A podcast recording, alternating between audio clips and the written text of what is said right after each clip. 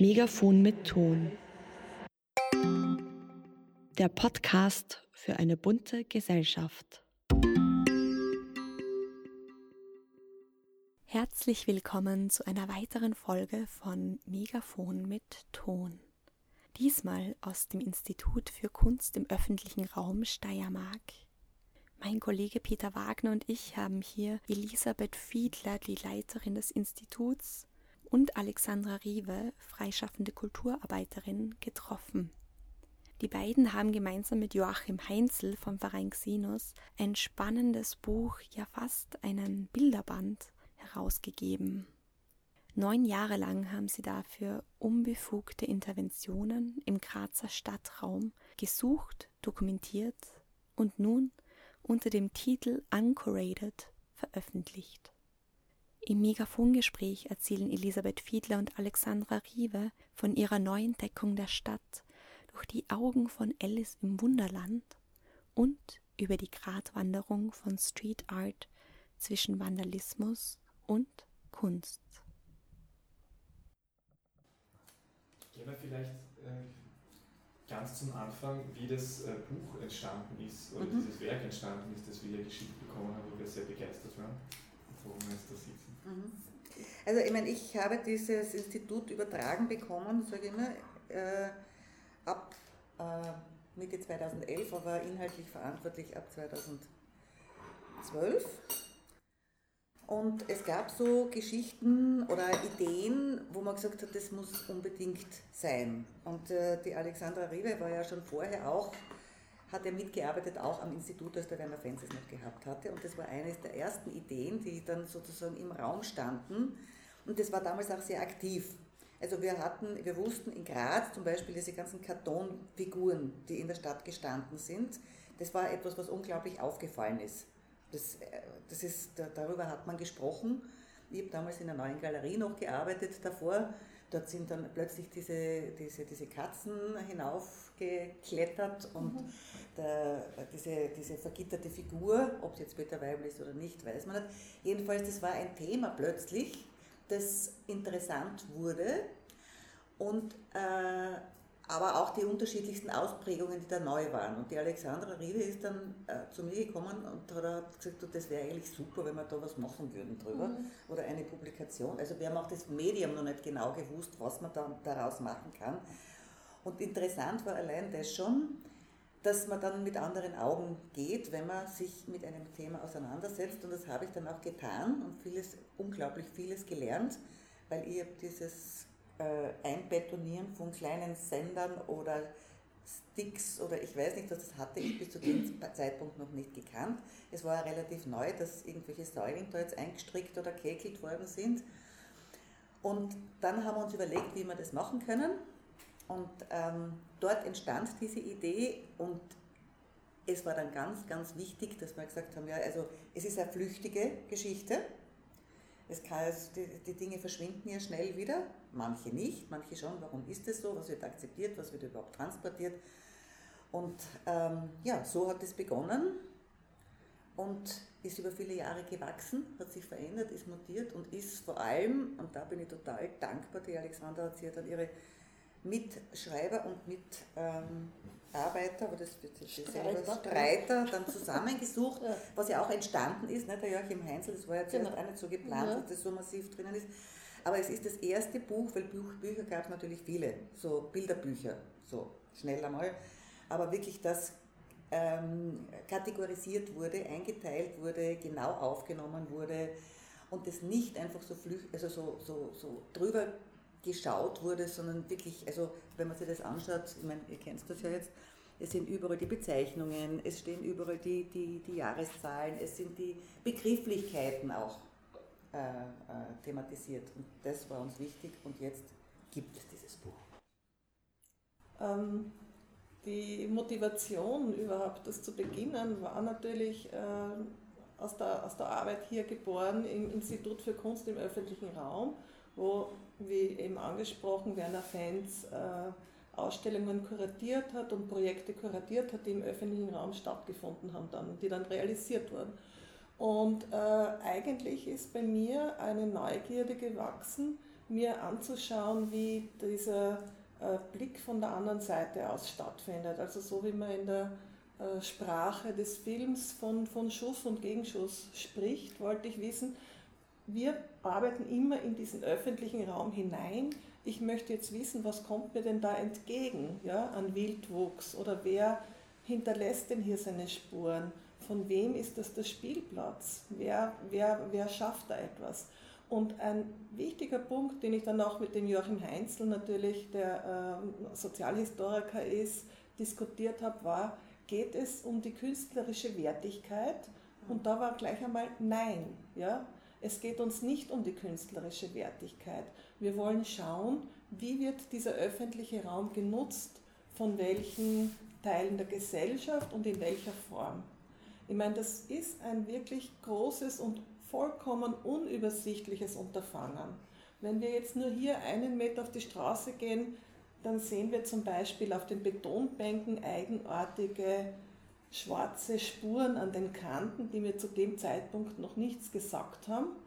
Jeder Skater weiß, das sind die Wachsspuren, um ordentlich über die Kanten zu sliden. Ja?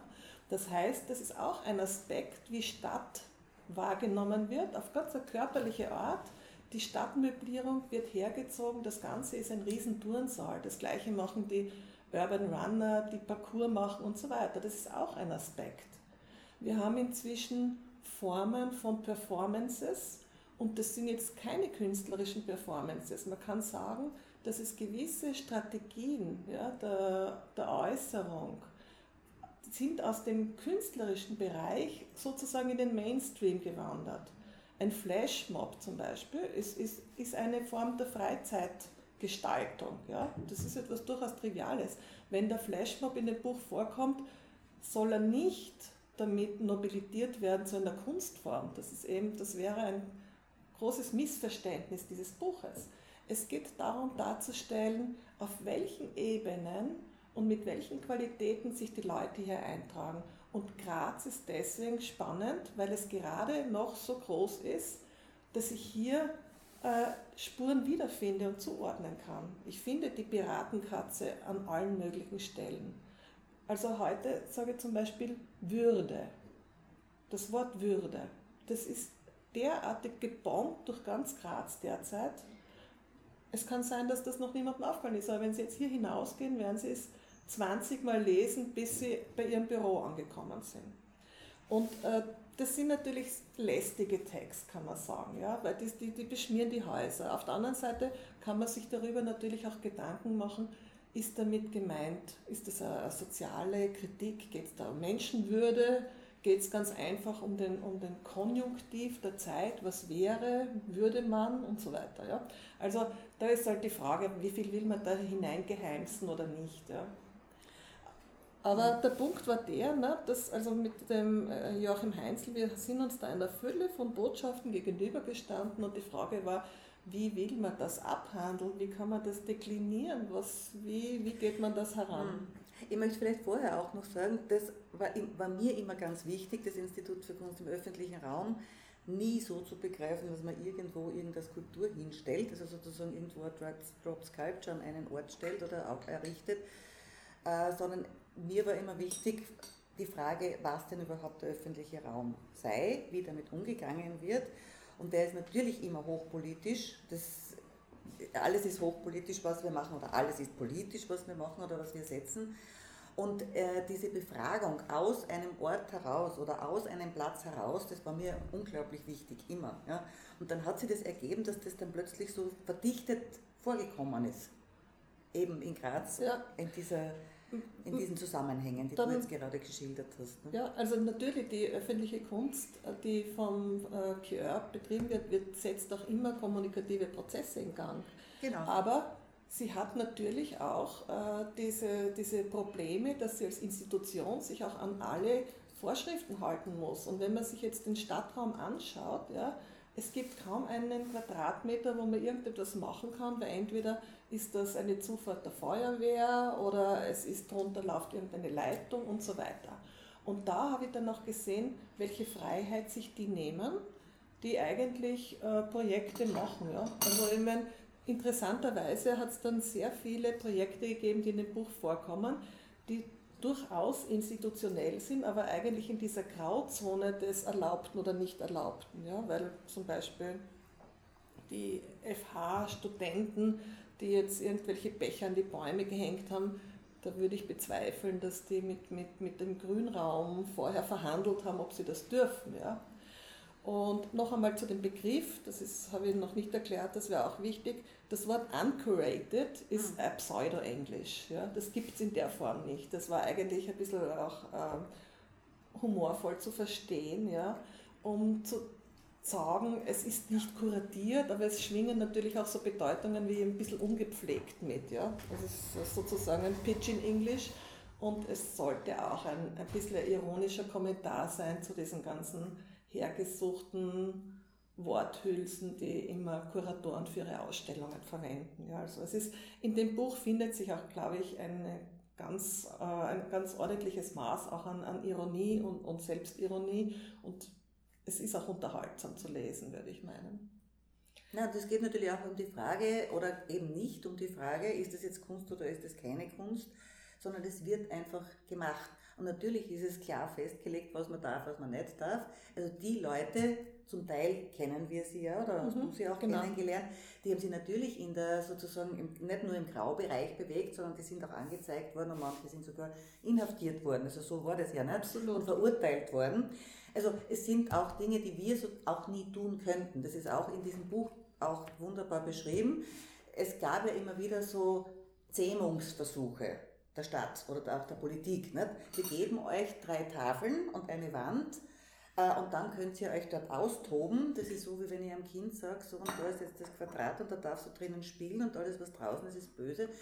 Und diese, diese Frage, sind Hauswände jetzt tabu oder nicht oder darf man das, das könnte ich als Institut für Kunst im öffentlichen Raum überhaupt nie machen. Und da, da hat es auch viele Diskussionen gegeben, weil es immer geheißen hat, da muss es dann aber öffentliche Gelder geben.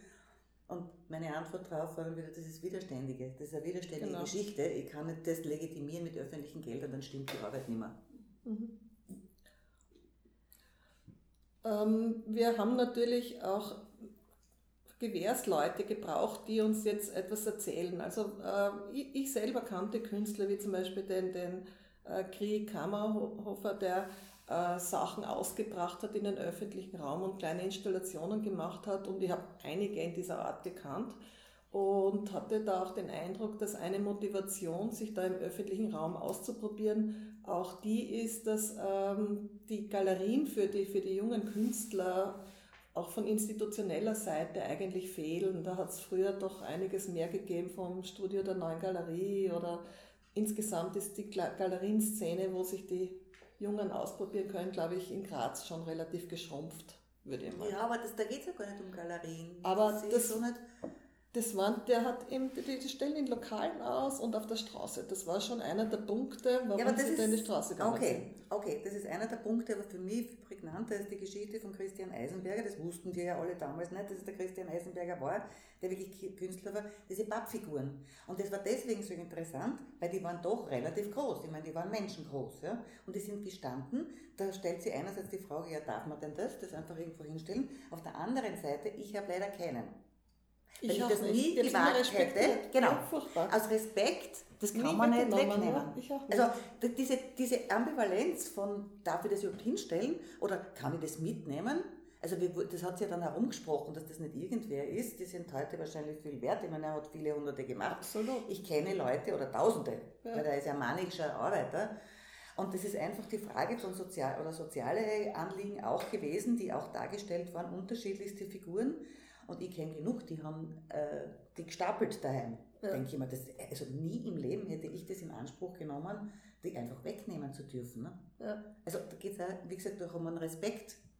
Es ist ähm, so, dass diese, diese Kunst, die da passiert im öffentlichen Raum, sehr ambivalent wahrgenommen wird. Ja?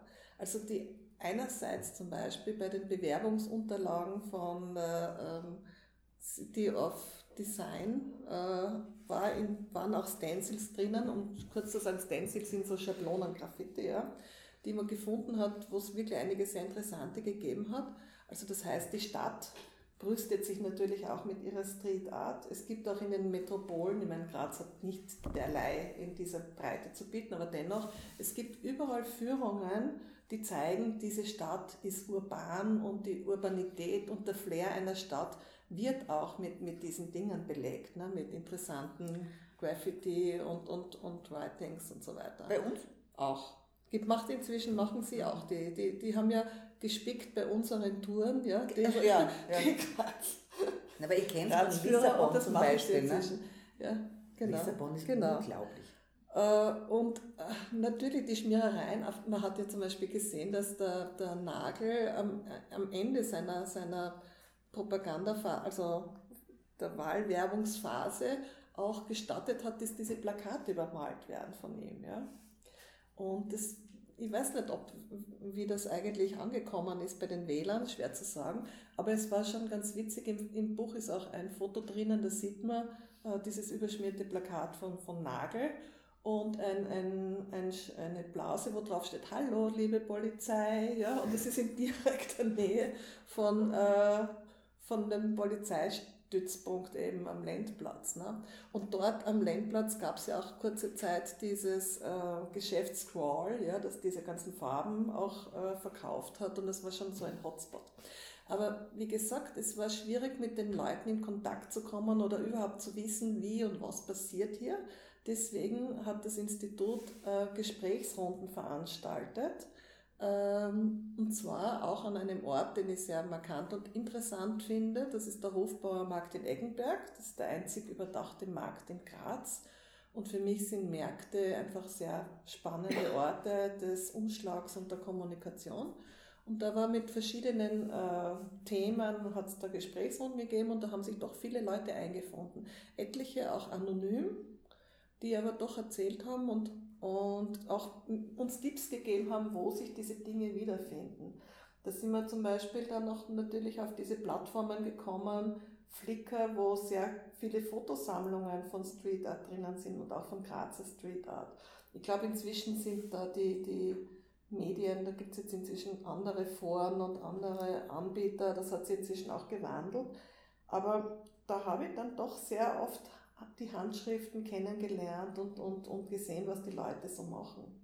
Manche Arbeiten sind auch nicht anonym äh, wiedergegeben, wie zum Beispiel von Marco Weniger, der dieses ganze System eigentlich umdreht und, und einen Film auf Vimeo gepostet hat, wo er tatsächlich zeigt, wie er seine Spuren in der Stadt hinterlässt. Da hat er etwas gebaut, eine Sprühdose, die er am Fuß trägt und die bei jedem Schritt eine Markierung setzt auf die, auf den Asphalt und damit äh, sozusagen hat er seine Spur dokumentiert. Ja.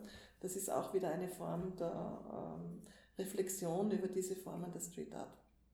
Naja, und das ist ja nicht nur Street Art, sondern es geht auch, schon ja, auch natürlich, natürlich aber äh, ich, ich, ich finde, das ist also ein Zwischenbereich. Es geht nicht unbedingt darum, ob es jetzt Kunst ist oder nicht Kunst ist. Aber grundsätzlich ist, das, ist, der, sind die Bereiche Kunst und Leben nie getrennt. Das wird ja nur immer so getan, ja? indem man sie eben separiert oder anders irgendwie auffasst. Ähm, aber diese, diese Teile oder diese ähm, Malereien oder Stencils oder Schablonen oder Äußerungen sagen ja auch etwas aus über unsere Gesellschaft. Ähm, zum Beispiel, wenn man sich die, es gibt es sehr schöne Fotos drinnen von der André-Kirche anschaut, da gibt's eine, ist eine Beauftragung gewesen an Gustav Troger, das, die, die, die Kirche zu bemalen mit den Namen von den Adlerfarben, ne? blaues Wunder zum Beispiel.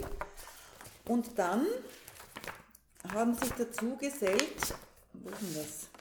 No Gods, no Masters, ne? Ja, genau, aber das war schon das zweite, die zweite Intervention. Refugees Welcome. Genau, Refugees, das ist das. Ja. Refugees Welcome. Und das ist dann natürlich fein säuberlich weggeputzt worden wieder. Ja. Aber das heißt, es sagt uns immer was. Wo findet was statt? Wo wird, äh, worüber kommuniziert? Welche Probleme gibt es? Es ist ja sehr schön drinnen dokumentiert, wie das zum Beispiel mit Fußball ist oder wo jetzt Migranten sind oder Migrantinnen, also welche Themen gerade aktuell sind. Und es ist ja, was wird wie besetzt, wer ist wo ausgeschlossen, worum geht es eigentlich überhaupt? Dann gibt es auch die Thematik, ab welchem Grad soll man das wegnehmen? Soll man es stehen lassen? Soll man es entfernen? Ja, das hat der. Ähm, der Joachim Heinz hat das sehr gut beschrieben. Der, der Dienstler hat ja auch erzählt, ne, der von den ähm, Permanent Units, ne, das war, es, man muss sagen, dass natürlich etliche dann äh, in die Laufbahnen von, von Grafikern und Designern übergewechselt haben, die vormals auf der Straße aktiv waren. Und ähm, er hat gesagt, er hatte einen Auftrag beim Kastner und Oehler Infected, diese Jugendzone da zu gestalten, ne, damit das cool ist und, und mit diesen Stencils und Malereien. Und praktisch gleichzeitig wurde aber ein Piece, das er unerlaubt angebracht hat, dass äh, beim Kastner dieser Schlauch, wo man die Räder abstellt, ja, ein sehr schönes Biss vom Kastner entfernt. Ja. Das heißt, es war ihnen offensichtlich nicht bewusst, sie haben ja da ein Original. Ja. Sie haben ein Original. also diese Ambivalenz, das war die, die Kate Moss. Ah, die Kate Moss war ja. sowas, genau. Und, und zum Beispiel auch der Kastner, der hat sein Sporthaus, wo er diese, was weiß ich, Skateboards und alles Mögliche verkauft aber auf dem Platz davor, das sind die Kameras und da ist es strikt verboten, dass die mit ihren Radeln und mit ihren Skates sich ausüben. Ja? Also da sieht man einfach immer diese ambivalente Haltung, die man dazu hat. Auf der einen Seite befördert man es, auf der anderen Seite nimmt man sich wieder zurück. Genau. Also, was ja wichtig und finde, dass es eben nicht nur diese Dinge sind, sondern immer Bezüge zur Kunst hergestellt werden oder zur Architektur oder zu Interventionen, die entweder privat gesetzt wurden, weil ich das da gerade offen habe, ne, das ist das Haus vom Reinhard Dittert in der, in der Willandgasse, das ist eine Arbeit von Jörg Schlick, das ist ein Konzept von Jörg Schlick, der hat das einfach gemacht, ohne dass er es zum Beispiel beantragt hat. Äh, oder andere wirkliche Kunstsetzungen, so wie da von der Veronika Dreier. Veronika Dreier. Ja äh, das, das ist die Frauen das ist der Frauennotruf. Notruf, ja. ja. Also das war schon, das ist jetzt keine, keine, keine unbeauftragte Intervention, aber es gibt ja immer Kreuzungen und Querungen. Und das ist das Wesentliche, dass man das nicht sozusagen wieder separiert und wieder sagt, das ist das eine und alles andere geht uns nichts an, sondern das ist ganz bewusst in diesem Buch mit integriert. Also äh, zur Veronika Dreier, da kommt auch diese Nacht- und Nebelaktion ins Spiel, die allerdings nicht äh, von Seiten der Künstlerin gesetzt wurde, sondern von Seiten der Institution. Diese Arbeit wurde sozusagen in Nacht und Nebel entfernt, ohne die Künstlerin zu informieren und ohne in irgendeiner Weise das anzukündigen. man weiß auch gar nicht, wo sie gelandet ist und ob sie verschrottet wurde. Ich habe es gerade in diesem Jahr sehr interessant gefunden, dass eine solche Arbeit, also sie, sie wirkt ja wie eine Logoarbeit, weil es sind die großen Zahlen des Frauennotrufes, also quasi monumental als Skulptur umgesetzt. Und wir haben zu Beginn dieses Jahres erlebt, äh, im Zusammenhang mit äh, der Gewalt an Frauen, dass das Thema Notruf ja ganz hoch gespielt wurde. Ja. Das heißt, wir sehen, dass Künstler nehmen brisante gesellschaftliche Themen auf, ja, und das wird aber übersehen zu seiner Zeit. Und dann etliche Jahre später auf einmal wird so ein Thema wieder brisant. Da kann man dann wieder daran denken, ja. Oder Nacht und Nebel umgekehrt, da war es der Künstler, äh, Wolfgang Temmel mit seiner Rampe, die er vor das Künstlerhaus gesetzt hat. Ein, ein, ein ganz ein wichtiges Statement äh, zur Barrierefreiheit. Ja? Also, Aber gleichzeitig, wenn man das, also man kann ja durchblättern und auf jeder Seite entdeckt man wieder was Neues. Also diese offenen Bibliotheken, die es jetzt gibt, ja, die gibt es überall. Man kann Bücher hineinstellen, wieder herausnehmen. Die Ursprungsarbeit war von Claire Goodman aus dem Jahr 1991. Das war eine große künstlerische Arbeit, die einfach gesetzt wurde, ganz bewusst in Stadtteile, die nicht im Zentrum waren. Und mittlerweile ist es in so eine äh, Gewohnheit übergegangen. Und das ist ja auch wunderschön, wie sie das gegenseitig eben äh, beeinflusst. Ein Schlagwort in dem Zusammenhang sind natürlich Guerilla-Strategien. Ja.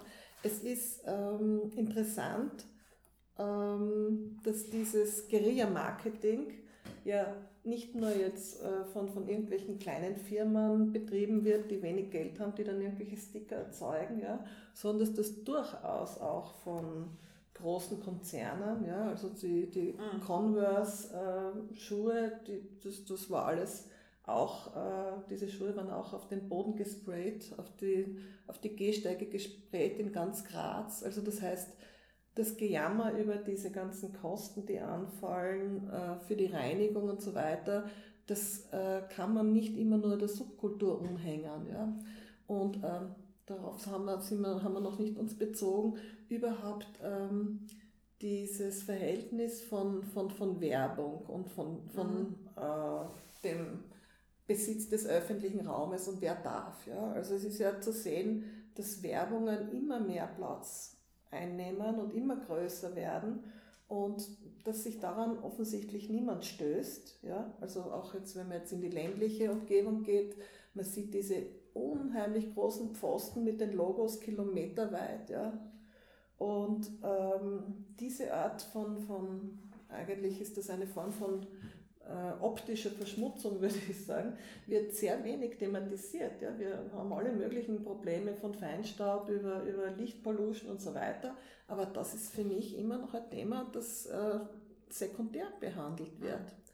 Und natürlich fragt sich dann auch eine junge Generation zu Recht, wieso dürfen die alles da verschandeln und, und, und wir äh, riskieren den Häfen, wenn wir irgendwo halt einen Tag anbringen. Ne?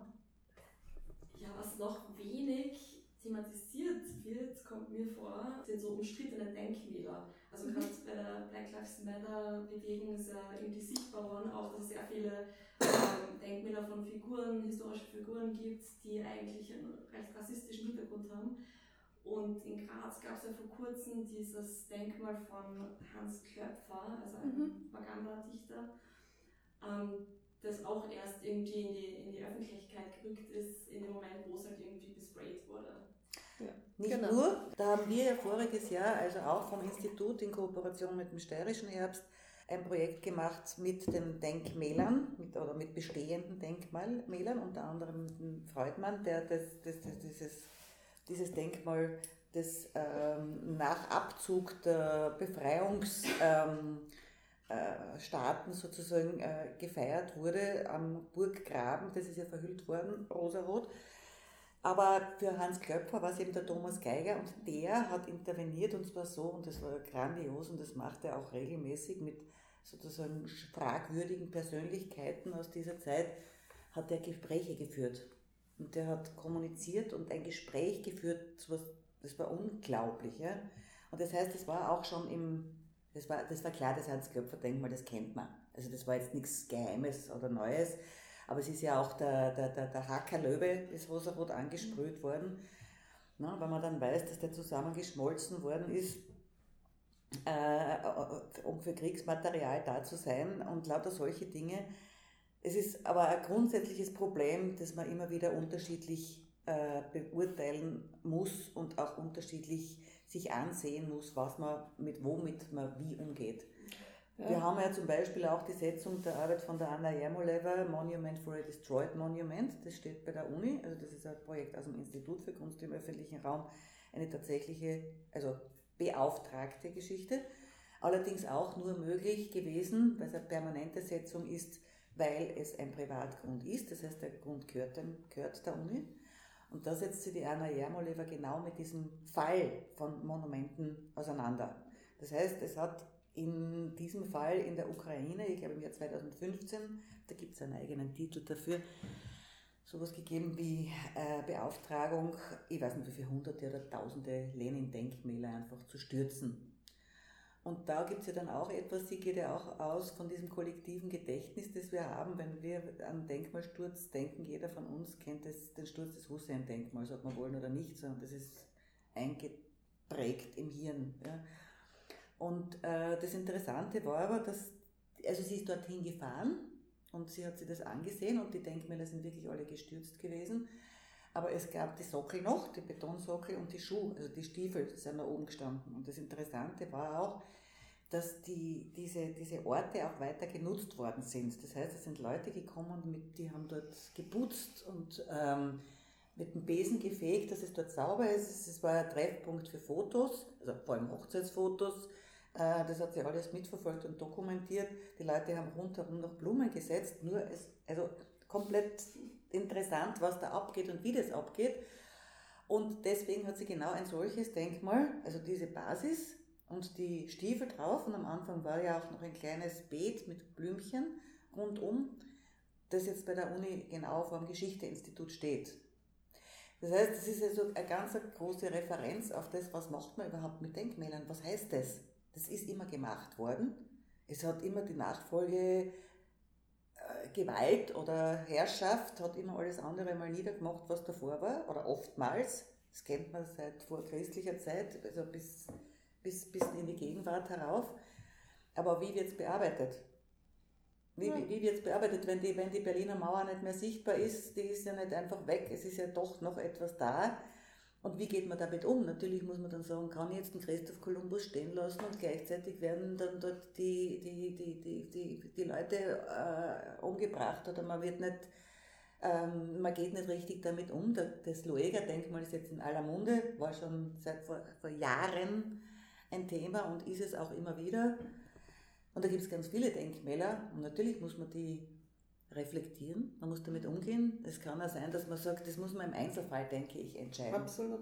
Aber diese nachträgliche Korrektur, ja, dass man die Dinge löscht, ja, also dass man diese ja. Teile der Geschichte löscht, halte ich auch für vollkommen falsch, weil das ist ein, ein totalitäres Vorgehen. Das ist eine Form von, von Verbrennung aus einer gewissen Haltung heraus und ich glaube, es ist sehr wichtig, die zu äh, dokumentieren und äh, ihnen einen Kommentar zu geben, also sie in einen neuen Kontext zu setzen, aber sie nicht auszulöschen. Das Auslöschen ähm, ist aus meiner Sicht nicht der richtige Weg. Ja, man kann es ja irgendwo anders hin transportieren ja. oder äh, also, also aus, der, aus, das, aus diesem Blickfeld rücken, weil ich kann mir schon vorstellen, oder was heißt vorstellen, das ist ja ganz klar, es ist, ja, es ist ja interessant, was jetzt wieder kommt. Jetzt kommt plötzlich die gesamte Kolonialismusdebatte ganz neu wieder. Warum? Weil wir die Probleme jetzt haben. Wir haben die Probleme jetzt, die nie aufgearbeitet worden waren. Und natürlich taucht es jetzt auf. Ja? Das ist ja nicht nur die Kolumbus-Staaten, sondern die, die, die, die, die, die, die Eigner oder die, die Sklavenbesitzer aus den Südstaaten und, und, und. Also da gibt es ja ganz viele Geschichten. Natürlich ist es höchst, höchst an der Zeit. In der Kunst hat das alles schon einmal in den 1980er Jahren vor allem intensiv ge gegeben. Und diese Colonial Studies, das ist ja auch jetzt nichts ganz Neues, aber es taucht jetzt wieder auf. Die Straßennamen ne? Zum Beispiel. sind ein großes Thema, was das betrifft. Ne? Wer wird geehrt? Darf man das stehen lassen? Wir haben ja da dieses Beispiel von der Kurt Cobain Straße drinnen, ne? die Kernstockgasse. Was spricht dagegen, äh, das Schild Kernstockgasse stehen zu lassen, aber daneben die neue Bezeichnung zu geben und zu schreiben, es hieß Kernstockgasse, aber jetzt heißt es Kurt Cobain Straße. Also das heißt, ähm, ich glaube, dass es wichtig ist, diese, diese äh, Entwicklungen sichtbar zu machen und auch sichtbar zu belassen. Ja. Du hast ja auch in dem Buch, und das finde ich sehr schön, ganz am Anfang, das gefällt mir irrsinnig gut, auch geschrieben, es ist so wie der Blick von der, bei Alice im Wonderland. Ja. ja. Und Alice im Wonderland ist, glaube ich, ein Buch oder eine, eine, eine Geschichte, die uns alle fasziniert und alle Altersstufen. Ich glaube, das kennen die Jungen ja jetzt auch noch. Ja? Also das verschwindet nicht irgendwie. Ja. Und was heißt das? Das heißt, ich kann mich, wenn ich, wer sehen will, kann sehen. Ja? Also, oder ich kann muss etwas ein warten. Auge dafür haben. Genau, genau. Man muss ein Auge dafür haben. Das heißt, der Sinn äh, schließt sich im Auge des Betrachters.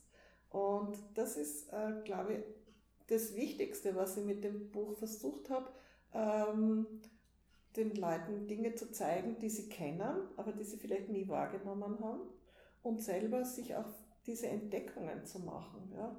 Also wirklich in, in jeder einzelnen Straße in Graz. Das, da gibt es keine interessanteren und weniger interessanten, aber man wird zum Fährten- und Spurenleser und äh, sieht einfach alles äh, als, als ein, eine Spur und einen symbolischen Akt einer, einer der Befindlichkeit der Gesellschaft, die dort lebt und die sich dort äh, eben bewegt. Ne? Das macht ja Spaß. Das ist echt lustig. Also wenn man sich einmal darauf einlässt, was zu sehen, das wäre ich früher nie auf die Idee gekommen, dass ich, wenn ich da ein, ein, ein Halteverbotsschild habe, dann einmal extra hingehen und sagen, was ist denn das jetzt für ein Pickel da drauf? Ja? Und plötzlich erschließt sich eine ganz andere Wirklichkeit oder eine ganz andere Realitätsebene. Ja.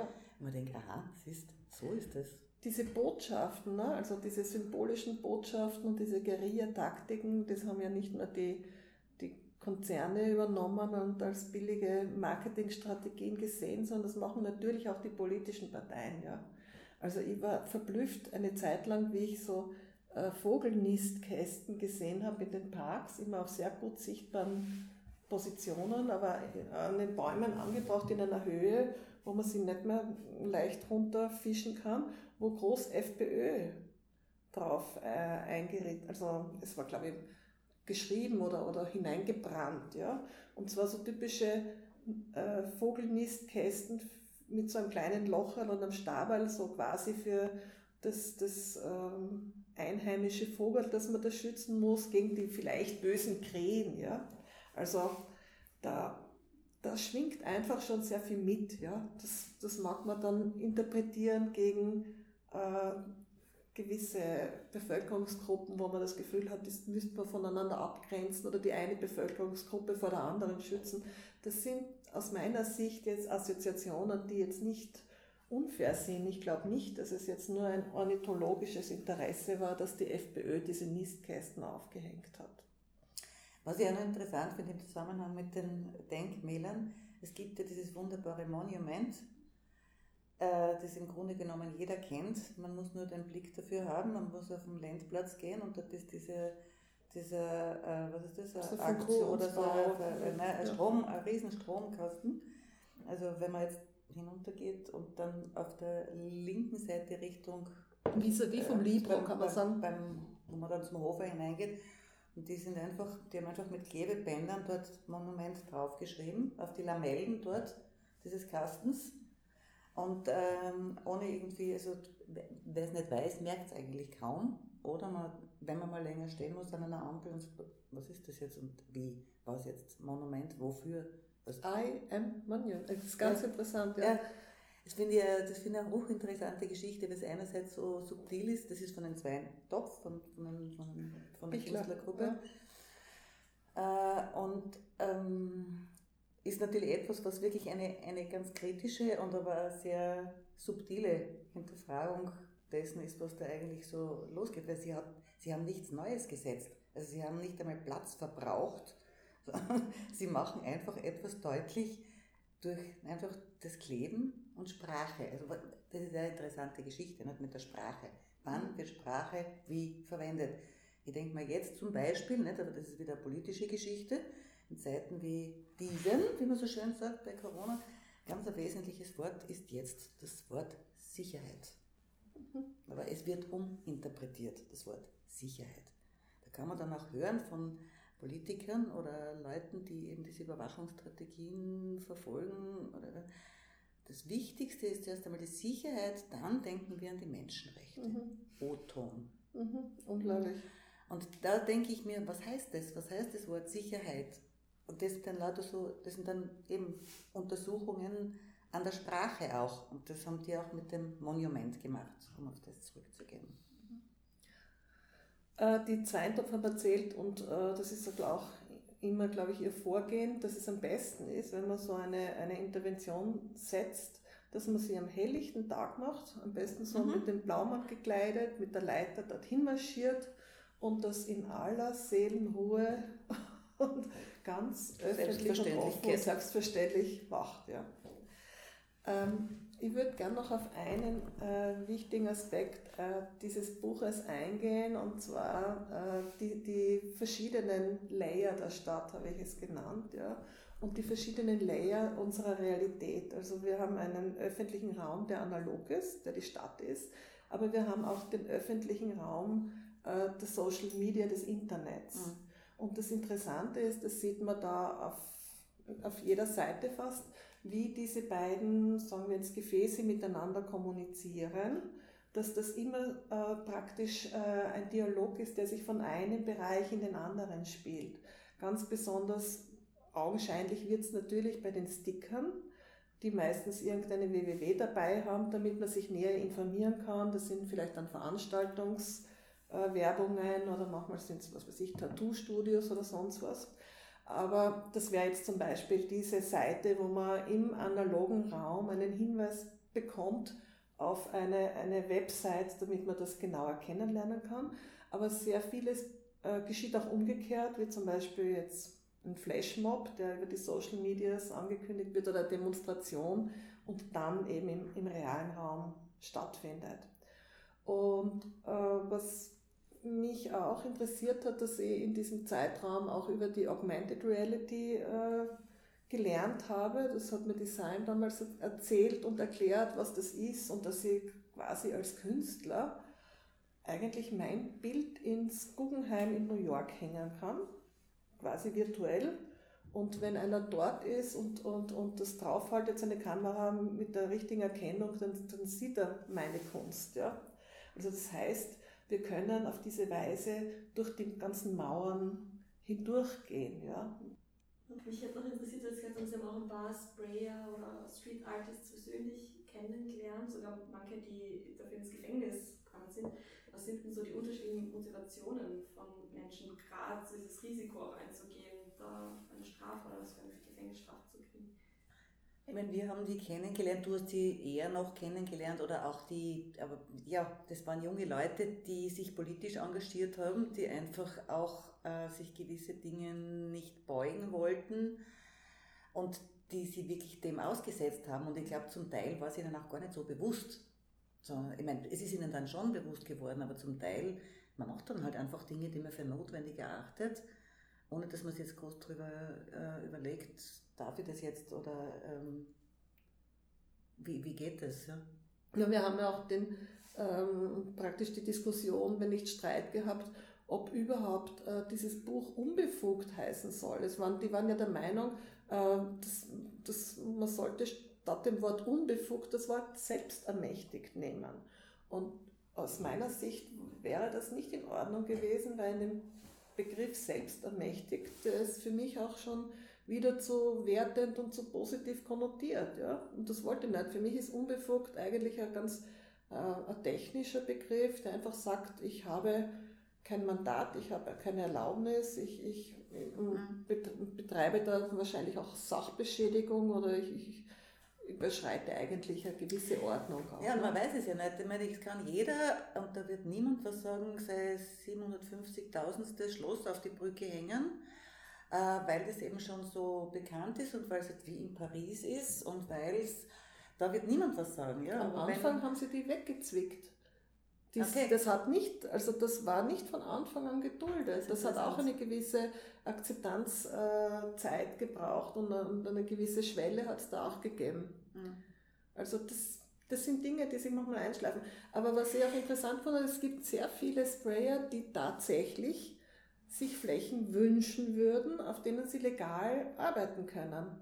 Und ich habe gerade jetzt letzte Woche einen Rundgang gehabt, auch mit, mit ähm, Sprayer die, die, die Gruppen selbst, die sind auch sehr äh, unterschiedlich. Also die, die machen ihre Pieces und die, die schätzen jetzt zum Beispiel auch nicht diese Stencils oder so. Die sagen, wieso das, macht er da sein Stencil auf mein Piece drauf? So nein, da gibt es ne? ja, ganz unterschiedliche und das ist auch hochinteressant, wie die Hierarchien sind oder was wegkommt oder was nicht.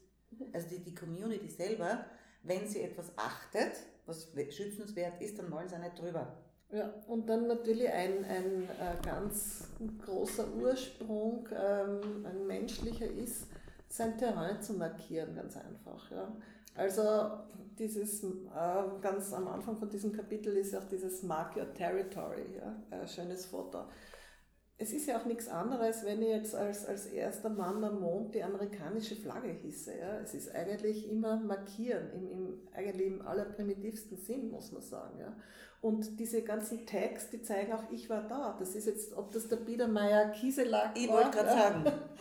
oder, oder ob man das Gipfelkreuz schnitzt. Ja, ja aber nein, das, da, da, ich meine, das habe ich ja ganz am Anfang, habe ich das dann, glaube ich, auch hineingeschrieben. Also diese Setzungen im öffentlichen Raum oder Informationsgebung im öffentlichen Raum, Orientierungssuche oder was auch immer, woraus schlussendlich ja dann auch die Kunst resultiert, Warum macht man das?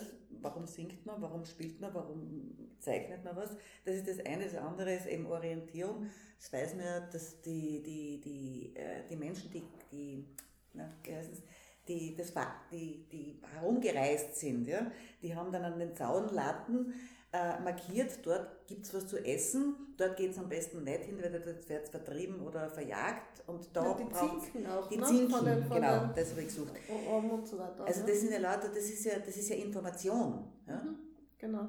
Und das ist eine ganz einfache und schlichte Information. Heute kann man es im Negativsten wieder sehen, wie das funktioniert, wenn ich mir den amerikanischen Wahlkampf anschaue. Also auf welchem Niveau wir da gelandet sind. Aber das sind ja Sachen, die, die ganz bewusst ähm, reduziert sind. Und das ist auch wieder eine interessante Geschichte, welche Sprache wird wo verwendet. Also ich habe nur gelernt in der Schule, nicht? also es gibt den Brief und es gibt zum Beispiel das, Auto, äh, nicht das Autogramm, das Telegramm, da muss ich eine andere Sprache verwenden. Wir kennen das heute auch, wir haben jetzt beim Telefonieren eine andere Sprache, bei SMS eine eigene Sprache, wir haben die Emojis, jedes, jedes Format verlangt eine eigene, eine eigene Sprache und das sieht man dann auch an den Interventionen im öffentlichen Raum. Also ich finde diesen Wunsch von dem Sprayer nach dem Begriff selbstermächtigt ganz interessant, weil vielleicht im Kontext von Österreich empfinden Sie das vielleicht als äh, nicht passend, diesen Begriff zu nehmen. Aber wenn man jetzt von einer Diktatur ausgeht, also dann ist ja dann oft so Street Art das einzige Kommunikationsmittel für Menschen, die in einer Zensur leben und sonst kein, keine Möglichkeit haben, sich öffentlich Den Und da wäre dann ja. selbstermächtigt nicht unbedingt negativ, wenn man sich gegen was Negatives Nein, nein, ich bin nicht gegen den Begriff selbstermächtigt und sehr viele da arbeiten, würde ich genau auch unter dieser Begrifflichkeit äh, einschätzen und, und der zuordnen.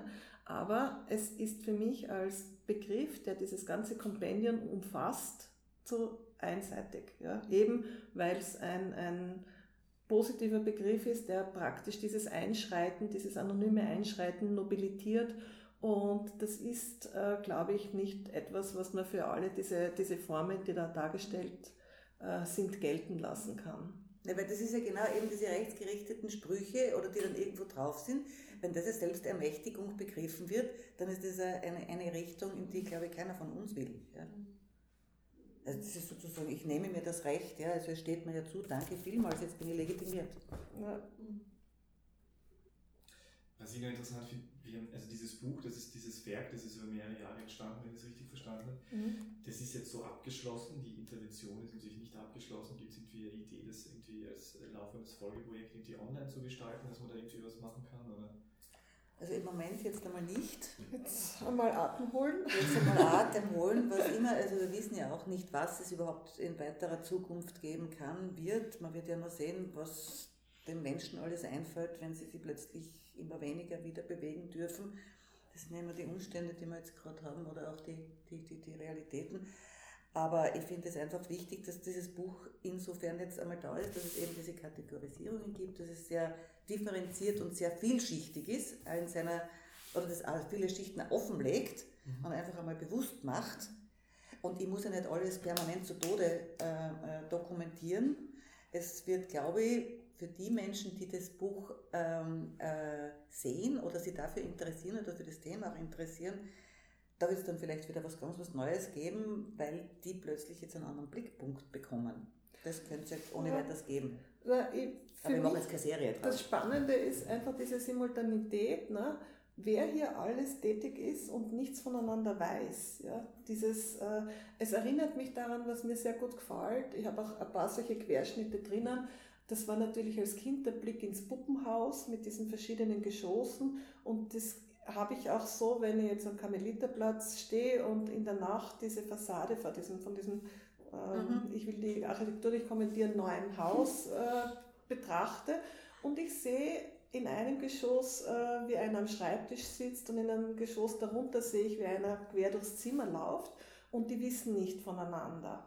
Und genauso sind einfach diese Layer der Stadt. Das sind so viele Akteure, die aneinander vorbeilaufen, die sich miteinander verflechten und die aber sich nicht kennen und auch nie in Berührung kommen, weil sie einfach anderen Communities angehören, weil sie eine andere Art der Kommunikation pflegen und so weiter. Und äh, diese Dinge sich anzuschauen ja, und zu sehen, wie die nebeneinander liegen, das ist halt für mich einfach einen sehr großen Reiz.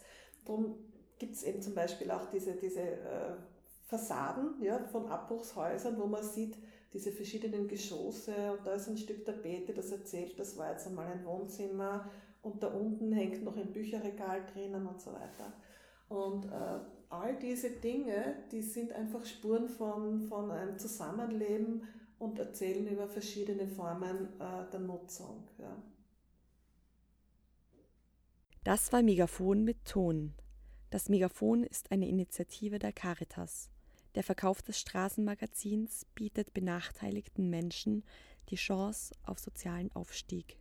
Wer das Megafon unterstützen möchte, kann unser Solidaritätsabo bestellen unter www.megafon.at slash Jahresabo.